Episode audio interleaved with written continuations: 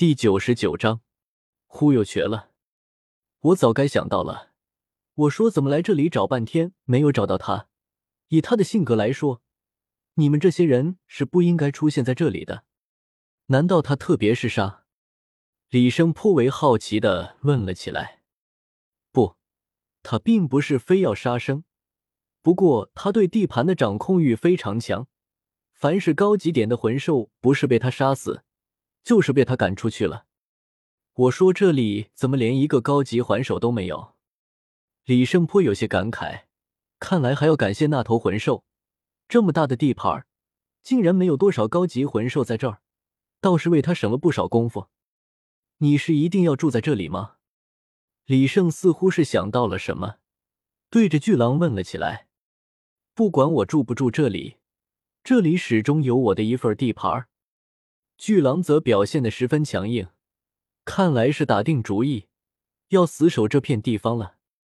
好，你要住这里也不是不可以，不过为了我们两方的和平与安定，我们之间需要签订一些协议。李胜也大致摸清楚了这头狼的性格，有些直肠子、死心眼，不过应该还是很单纯的。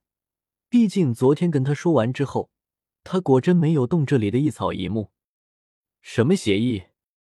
第一点，我们两方任何一方不得无缘无故的伤害对方，这点你总同意吧？这没什么好说的。巨狼也看不上李胜他们这点肉，如果不是为了这块领地，他还真不愿意与李胜这个变态起冲突。这第二嘛，这片区域一共就这么大。如果要划分地盘的话，恐怕我们两方每人地盘都不会多大，不如就不划分地盘，我们两方都可以在这里随意走动，如何？不行，我的地盘不允许你们靠近。巨狼坚决的摇了摇头，他可不想一群小肉虫在自己的领地晃来晃去的。你先等会儿，我还没说完呢。今天的烤肉味道如何？只要你答应。作为邻居，我们可以帮你烤肉，甚至还有其他你没有尝过的东西。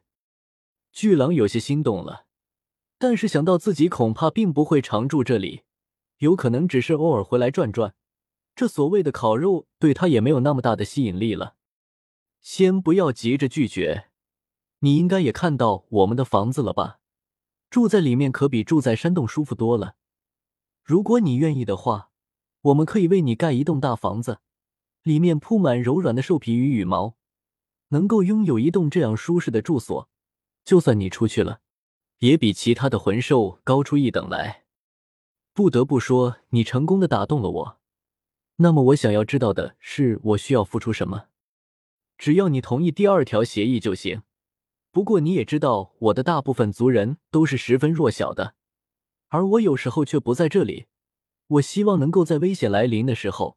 身为领地的共同拥有者，强大的你能够稍微的保护一下他们。原来李胜打的竟是这个主意。如果他能够成功的话，相当于免费的找了个保镖。这算什么？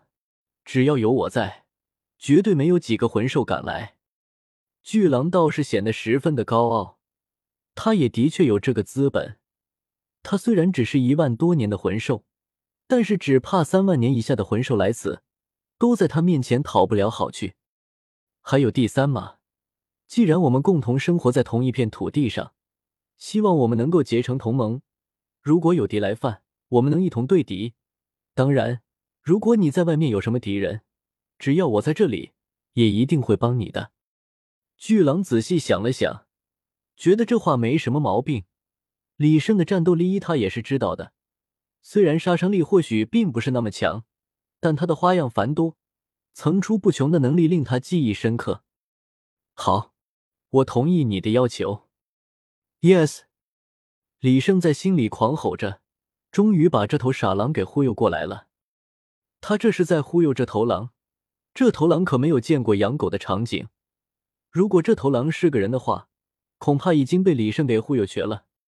虽然李胜将这些说成了协议。但是养过狗的人都知道，李胜这和养狗有什么区别？对了，你有名字吗？虽然你现在的模样是一只带翅膀的巨狼，但我感觉还是要有一个名字比较好。比如说我，我是人类，但我有名字叫做李胜。名字？巨狼有些迷茫了。一直在星斗大森林中游荡的他，还真没有想过为自己取一个名字。我没有名字，没有名字那才好呢。李胜心中暗暗叫道：“如果有的话，岂不是错失了一次刷好感度的机会？”看你身披银甲，背生紫翼，不就因你的颜色为名，叫你银子怎么样？而且银子可是个好东西，每一个人类都喜欢它。银子，银子，巨狼念叨了两遍，不由得仰天咆哮了起来。我有名字了，多谢你为我取名。没关系，这是我应该做的。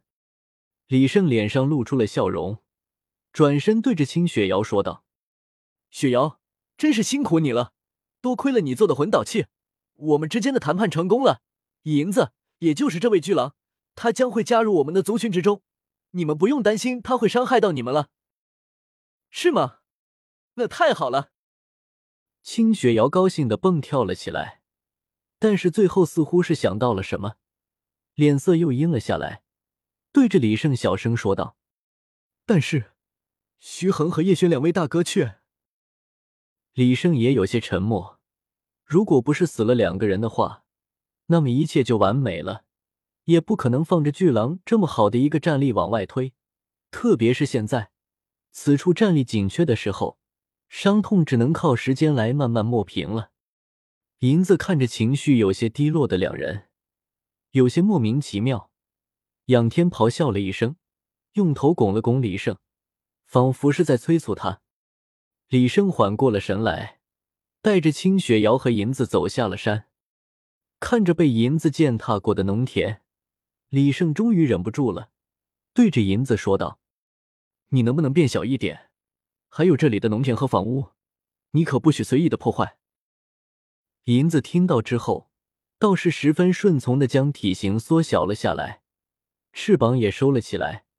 没有对周围继续造成伤害，在下山的过程中，也陆陆续续的碰到了不少人，只不过他们却并没有想到，李胜身旁的那头英雄本色的小狼是刚才的那头巨狼。